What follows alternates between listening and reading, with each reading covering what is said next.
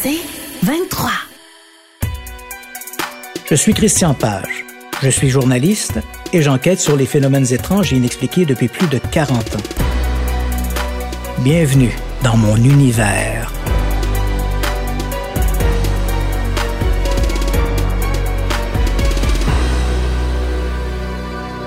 La petite localité d'Actonville se situe dans la MRC d'Acton, en Montérégie, à une heure de route de Montréal. Sa population s'élève un peu moins de 8000 âmes. Dans la deuxième semaine de janvier 1969, des événements étranges vont venir bouleverser la vie des Saintonges, une famille pieuse, très impliquée dans la vie pastorale de leur communauté. Le 6 janvier, vers 19h, alors que la famille s'apprête à s'installer devant la télévision, un vacarme inhabituel les fait sursauter. Ils ont l'impression que des déménageurs s'affairent dans une chambre du second étage. Pourtant, la petite maison, sise à l'intersection du boulevard Saint-André et de la rue McClure, ne compte que quatre locataires. Le couple Saint-Onge, Silvio et Irène, leur fils, Paul, âgé de 25 ans, assis également au salon, et la petite Guylaine B, une fillette de 6 ans confiée au Saint-Onge durant l'absence de ses parents. Intrigué, Silvio Saint-Onge grimpe les marches. Mais Dès qu'il arrive sur le palier, il s'arrête stupéfait. Dans la chambre, droit devant lui, il voit le tiroir d'une commode s'ouvrir et se vider de ses vêtements. Un mètre plus loin, un lit sautille sur le sol, comme s'il était monté sur des ressorts. Le temps de redescendre au salon, il voit un cadre représentant Notre-Dame du Perpétuel Secours se décrocher d'un mur de la cuisine et voler au travers de la pièce, sans se briser. Puis, c'est au tour des meubles du salon de bouger tout seul. Un fauteuil est poussé dans un coin et une table se renverse sans que personne y ait touché. En moins d'une heure, la maison ressemble à un véritable champ de bataille. Pour les Saintonges, ces phénomènes ne peuvent être que l'œuvre du malin. Ne sachant quoi faire, il téléphone au presbytère. Il est alors un peu plus de 21h30. C'est l'abbé Wilfrid Bérard qui prend l'appel. A priori, l'affaire paraît invraisemblable. Mais le jeune vicaire décide quand même de se rendre sur place pour voir de quoi il en retourne. Il n'est pas déçu. Dès son arrivée, il voit les armoires de la cuisine qui s'ouvrent et se referment toutes seules battant un tempo silencieux. Le vicaire en reste bouche bée. Les Saintonges lui expliquent que ces phénomènes perdurent depuis le début de la soirée, sans qu'il ne sache pourquoi. Le père Bérard est témoin de nombreux incidents inexplicables. Les vêtements, replacés dans les tiroirs et les penderies, se retrouvent encore une fois pêle-mêle sur le plancher. Le cadre de Notre-Dame du Perpétuel Secours s'offre un nouveau vol plané, là encore sans se briser, et des lits se mettent à sauter, comme s'ils étaient pris d'une soudaine danse de Saint-Guy. Puis, vers 22 heures, les manifestations s'arrêtent aussi brusquement qu'elles ont commencé. Après avoir béni ses hôtes, l'abbé Bérard se retire encore sous le choc. Il est loin de s'imaginer que le cauchemar des Saintonges n'en est qu'à sa première nuit. En effet, le lendemain soir, sur le coup de 19 heures, les Saintonges sont de nouveau installés au salon. Dans la cuisine, la petite Guylaine fait ses devoirs. Soudain, le cadre de Notre-Dame du Perpétuel Secours, qui a solidement été refixé au mur, se décroche, fait un mouvement en diagonale et va choir au pied de la fillette qui laisse échapper un cri de stupeur. Madame Saint-Onge accourt aussitôt et constate le phénomène. Il est clair que les manifestations de la veille sont encore au rendez-vous. Au même moment, un bruisseau se fait entendre au deuxième étage. Les Saint-Onge y montent à pas feutrés, comme s'ils craignaient d'y découvrir une bête féroce. Ils constatent qu'une petite table de chevet a été renversée et son contenu répandu sur le plancher. Alors qu'il s'affaire à replacer le meuble, il voit les couvertures d'un des lits se défaire pour être jetées sur le linoléum. Il est temps, se disent-ils, de rappeler au presbytère. Cette fois, c'est l'abbé Claude Léveillé qui reçoit l'appel des Saintonges. Dans l'après-midi, son confrère Bérard lui a détaillé les étranges manifestations observées la veille dans la petite maison du boulevard Saint-André. L'appel des Saintonges ne le surprend donc qu'à moitié. Après avoir écouté leur récit, le vicaire les assure qu'il passera dans la soirée. À son arrivée, il a à peine le temps de retirer son manteau que M. Saint-Onge l'entraîne déjà vers l'une des chambres du deuxième. Sur le pas de la porte, l'ecclésiastique s'arrête stupéfait. Dans la pièce, qui fait à peine 3 mètres 50 de long pour autant de large, il règne un fouillis indescriptible. Une pile de vêtements gît sur le plancher, comme si quelqu'un s'était amusé à vider les tiroirs et les penderies. Appuyé sur le mur du fond, un lit en fer tressaute, animé par quelques maléfices invisibles. Mais ce qui retient le plus l'attention de l'ecclésiastique, ce n'est pas autant le lit que ses couvertures. Elles se roulent et se déroulent comme s'il s'agissait d'un store à ressort. Pourtant, la pièce est tout à fait déserte. Le père l'éveillé n'a jamais rien vu de pareil. Lentement, il sort de sa poche une fiole d'eau bénite et en lance quelques jets en décrivant le signe de la croix.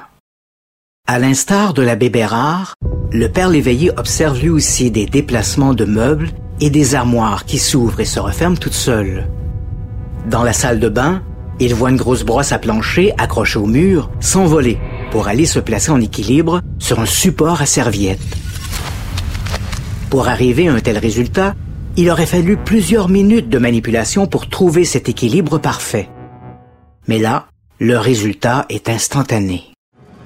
Au fur et à mesure qu'avance la soirée, le vicaire constate que les phénomènes semblent tourner autour de la petite Guylaine.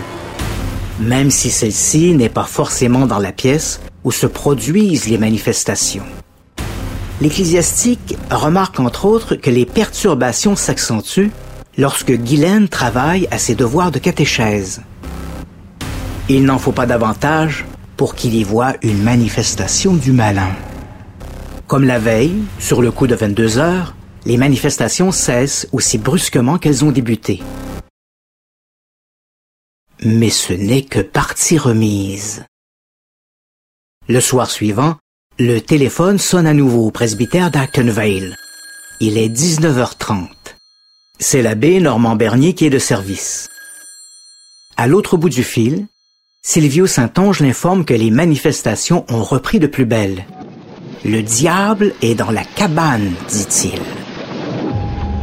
Contrairement à ses collègues, l'abbé Bernier jouit d'une formation scientifique. Quelques heures plus tôt, son collègue, le père Léveillé, lui a raconté en détail les événements étranges dont lui et l'abbé Bérard ont été les témoins. Pour Normand Bernier, ce genre de manifestation relève de la superstition ou de la fraude. Il est d'ailleurs confiant que s'il pouvait assister à l'un de ces phénomènes, il pourrait sans doute en trouver l'explication.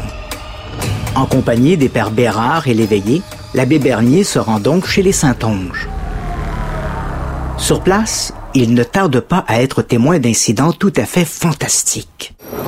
À peine a-t-il mis les pieds dans la cuisine que le cadre de Notre-Dame du Perpétuel Secours, replacé sur le mur, s'envole sous ses yeux, traverse la pièce et va s'accrocher sur la poignée de la porte du salon. Madame Saint-Onge, qui assiste elle aussi à ce vol plané, décide de placer le cadre sur le sol, entre une chaise et le mur. Ainsi, croit-elle, le cadre ne s'envolera plus. Mais voilà que celui-ci se met à sautiller comme s'il voulait se libérer de sa fâcheuse position. Un peu plus tard, alors que toute la maisonnée est réunie au salon, d'étranges claquements se font entendre provenant de la cuisine. Les trois prêtres s'avancent et voient la table et les chaises qui tressautent sur le plancher, comme si le mobilier était doué d'une vie propre. Puis, c'est au tour de la salle de bain d'être le théâtre de ces étranges manifestations. Des brosses en bois, montées sur des crochets, commencent à battre contre le mur. Puis, des flacons d'eau de toilette et des parfums sont jetés à bas des étagères. Et comme si ce n'était pas suffisant, une table de métal, placée contre une armoire, s'envole et se retrouve dans la baignoire. Il y a aussi la lingerie. À plusieurs reprises, les témoins entendent des bruits à l'étage. Lorsqu'ils montent pour aller voir ce qui se passe, ils constatent que tous les vêtements sont sortis des penderies. Heureusement qu'ils sont demeurés sur leur cintre, sinon Madame Saint-Onge en aurait eu pour la soirée à tout remettre en place. À un moment donné, les prêtres proposent à leurs hôtes de dire une prière. Or voilà que le chapelet que sert la jeune Guylaine lui est littéralement arraché des mains et lancé contre le mur. L'incident ne fait que réconforter l'opinion du père Léveillé qui continue de voir dans ces manifestations l'empreinte du malin. Enfin, vers 22 heures, comme lors des deux soirées précédentes, les manifestations s'arrêtent d'un seul coup. Le lendemain, informée, la mère de Guylaine retire sa fille de la garde des Saintonges, accusant les témoins d'avoir trop d'imagination. Avec le départ de Guylaine, les manifestations s'arrêtent pour de bon. Les Saintonges ne rapporteront aucune autre manifestation étrange. Le phénomène, quelle que soit sa nature, semble définitivement terminé. Le poltergeist d'Acton Vale, dossier 196901-1. Je me nomme Christian Page, je suis journaliste et j'enquête sur les phénomènes paranormaux depuis une quarantaine d'années. Bienvenue dans mon univers.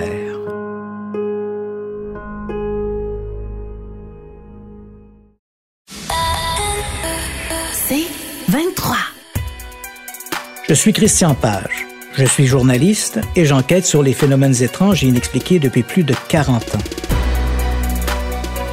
Bienvenue dans mon univers.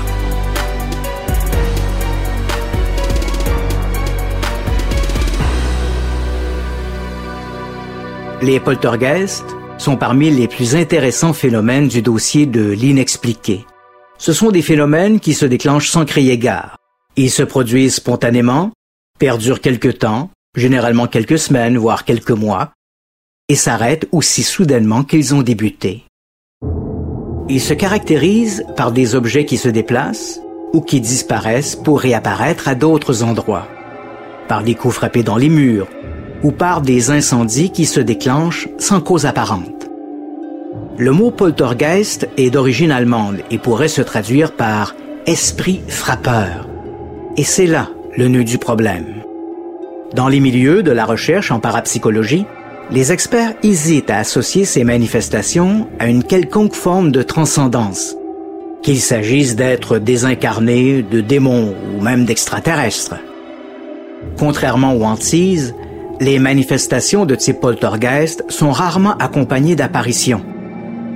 Comme ces manifestations se produisent presque toujours dans l'environnement d'un individu, que les chercheurs appellent l'agent du poltergeist, l'hypothèse la plus populaire voudrait que ces manifestations soient des expressions de l'esprit sur la matière. Un mécanisme appelé télékinésie est produit de manière involontaire par l'agent du poltergeist. C'est un peu à l'image de la célèbre Carrie White du roman éponyme de Stephen King. Dans le roman et dans le film qui a suivi, lorsque des objets se mettent à bouger autour de Carrie, ce ne sont pas des revenants, mais la volonté de l'héroïne qui agit sur la matière. Par analogie, lorsque quelqu'un se met en colère, il peut lui arriver de passer sa rage en frappant sur un mur ou en lançant des objets. Dans les cas de poltergeist, les experts croient que c'est le pouvoir de l'esprit qui frappe dans le mur, comme s'il se mettait au diapason des émotions. Dans le cas du poltergeist d'Acton Vale, est-il possible que la petite Guylaine ait été involontairement la force derrière ces manifestations? En 1969, l'affaire du poltergeist d'Acton Vale a fait l'objet de quelques articles dans la presse écrite, dont la Gazette et l'hebdomadaire Photopolis. Mais ceux-ci étaient trop sensationnalistes ou trop généraux pour être d'un quelconque intérêt. Le seul compte-rendu valable, mais encore là trop succinct pour être réellement édifiant, est celui publié par l'auteur Sheila Harvey dans son Canadian Ghost to Ghost en 1996. Ainsi donc, lorsque j'ai choisi de m'intéresser à cette histoire, ma première démarche a été de retrouver les témoins originaux, à commencer par Silvio et Irène Saint-Onge. Hélas, j'ai vite appris que ceux-ci étaient décédés. Comme je connaissais toutefois l'identité de Guylaine B, je me suis mis à la tâche de remonter jusqu'à elle. Là encore, mes résultats ont été peu concluants. Certes, j'ai retrouvé la dame en question, mais Guylaine, une femme d'âge moyen, a refusé de commenter quoi que ce soit. Elle a commencé par me dire qu'elle ne se rappelait plus de rien, pour ensuite adopter la même position que sa mère et accuser les Saintonges et les autres témoins d'avoir eu trop d'imagination. Un discours qu'elle semble toutefois modifier au gré de ses rencontres. Après Guylaine, je me suis mis à la recherche des trois vicaires, Wilfrid Bérard, Claude Léveillé et Normand Bernier. Le père Bérard est décédé il y a de nombreuses années, mais en 2005, les pères Léveillé et Bernier étaient toujours bien vivants. Le premier coulait une paisible retraite au séminaire de Saint-Hyacinthe et le second était toujours actif dans la vie pastorale. J'ai commencé par contacter l'abbé Bernier. L'ecclésiastique m'a donné rendez-vous à l'église Saint-Luc de Granby. Normand Bernier m'est apparu comme un homme affable, calme et amical. Au moment de notre première rencontre, j'ai eu la chance de l'interviewer à au moins trois reprises depuis le début des années 2000. Les événements d'Acton Vale étaient déjà vieux de plusieurs décennies. Malgré les années écoulées, l'ecclésiastique demeurait tout aussi perplexe vis-à-vis de ces manifestations qu'il l'était en 1969.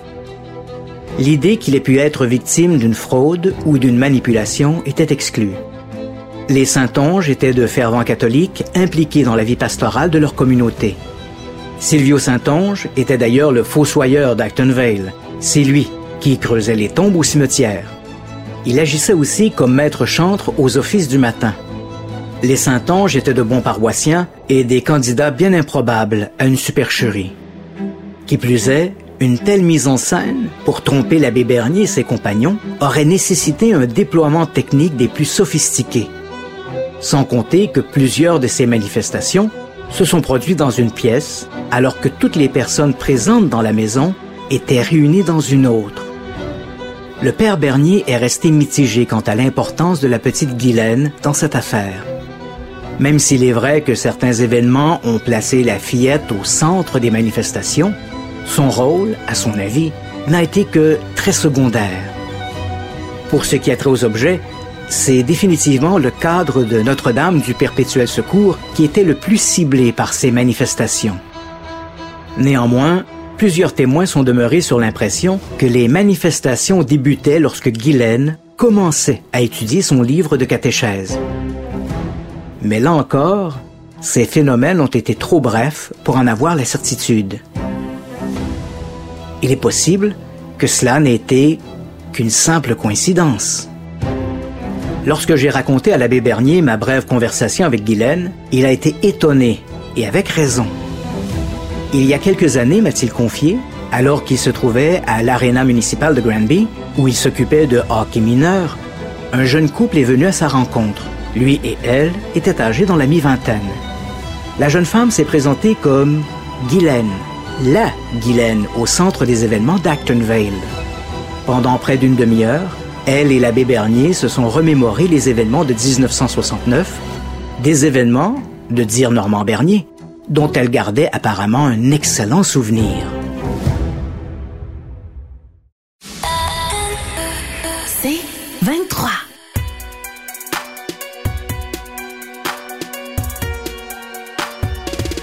Je suis Christian Page. Je suis journaliste et j'enquête sur les phénomènes étranges et inexpliqués depuis plus de 40 ans. Bienvenue dans mon univers. En 1969, Normand Bernier, Claude Léveillé et Wilfrid Bérard exerçaient leur ministère sous les offices du curé d'Acton Vale. Il était leur supérieur immédiat.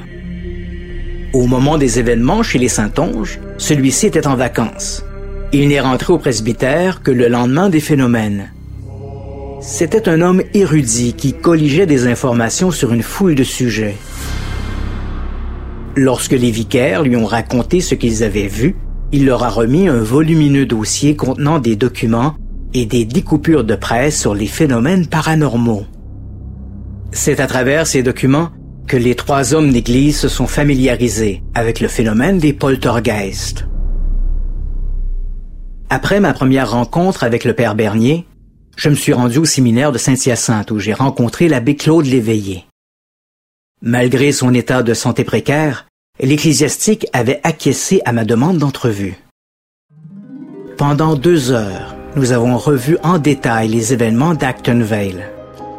Pour lui, les manifestations observées chez les Saintonges avaient un aspect diabolique. Trois incidents appuient ses conclusions. Les nombreux vols planés de l'icône de Notre-Dame du Perpétuel Secours, le bris d'une statuette de la Vierge Marie et l'épisode de ce rosaire qui a littéralement été arraché des mains de la petite Guylaine alors qu'elle priait au salon. Le père Léveillé n'a pas manqué de me rappeler que c'était au moment où Guylaine entamait ses devoirs de catéchèse que ces événements se déclenchaient. À l'instar de son collègue Normand Bernier, qu'il n'avait pas revu depuis 25 ans à ce moment-là, Claude Léveillé a rejeté toute possibilité de trucage ou de manipulation de la part des Saintonges, ou de qui que ce soit d'autre. Tout cela, c'était l'œuvre du diable, d'insister le père Léveillé. L'affaire du poltergeist d'Actonville, comme beaucoup de manifestations semblables, est frustrante. Primo, la courte durée des événements n'a pas permis aux témoins de vérifier la moindre hypothèse et, secondo, avec le temps, la plupart de ces mêmes témoins sont décédés et ne sont plus là pour raconter ce qu'ils ont vu. Nous savons toutefois qu'ils ont été nombreux. Outre les Saintonges, leur fils Paul, Guylaine B et les trois vicaires de la paroisse Saint-André, il y a eu aussi plusieurs amis du couple, dont M. et Mme Luc Gauthier et Marcel Boisvert, propriétaire du salon funéraire d'Actonville. Tous ces gens ont témoigné de ce qu'ils ont observé dans la petite maison du boulevard Saint-André. Sur le plan de la documentation, il n'existe aucune photographie ni film montrant le dit poltergeist en activité. L'abbé Bernier m'a néanmoins remis une vingtaine de photographies prises chez les Saintonges et montrant les ravages du poltergeist. Cela dit, en dépit de la faiblesse de la documentation objective, je n'ai aucun doute sur la réalité de ces événements. J'ai interviewé Normand Bernier plus d'une fois et Claude Léveillé. Malgré que les deux hommes ne s'étaient pas adressé la parole depuis des années, ils m'ont raconté des événements identiques dans leurs moindres détails. Leur récit, combiné à ceux des autres témoins publiés à l'époque, prouve que des événements surprenants se sont produits chez les Saintonges en cette deuxième semaine de janvier 1969. Quant à les expliquer, c'est une autre histoire. Pourquoi chez les Saintonges? Pourquoi justement trois soirs? Alors que Guylaine, si l'on accepte qu'elle était l'agent du poltergeist, était sous la garde des Saintonges depuis des mois. Pourquoi ces manifestations se produisaient-elles toujours entre 19h et 22h Comme si l'étrange n'était pas déjà suffisamment étrange sans y ajouter ses singularités. Au lendemain des événements de janvier 1969, les parents biologiques de Guylaine ont cessé de confier leur fillette au Saint-Onge, accusant ceux-ci d'avoir imaginé toutes ces manifestations. Les témoins ne sont pas de cet avis. Pour les pères Bernier et l'éveillé, les phénomènes observés dans cette modeste maison d'Actonvale étaient tout à fait authentiques et n'avait rien à voir avec l'imagination des locataires ou des visiteurs. Je suis Christian Page. Je suis journaliste et j'enquête sur les phénomènes étranges et inexpliqués depuis plus de 40 ans. Bienvenue dans mon univers.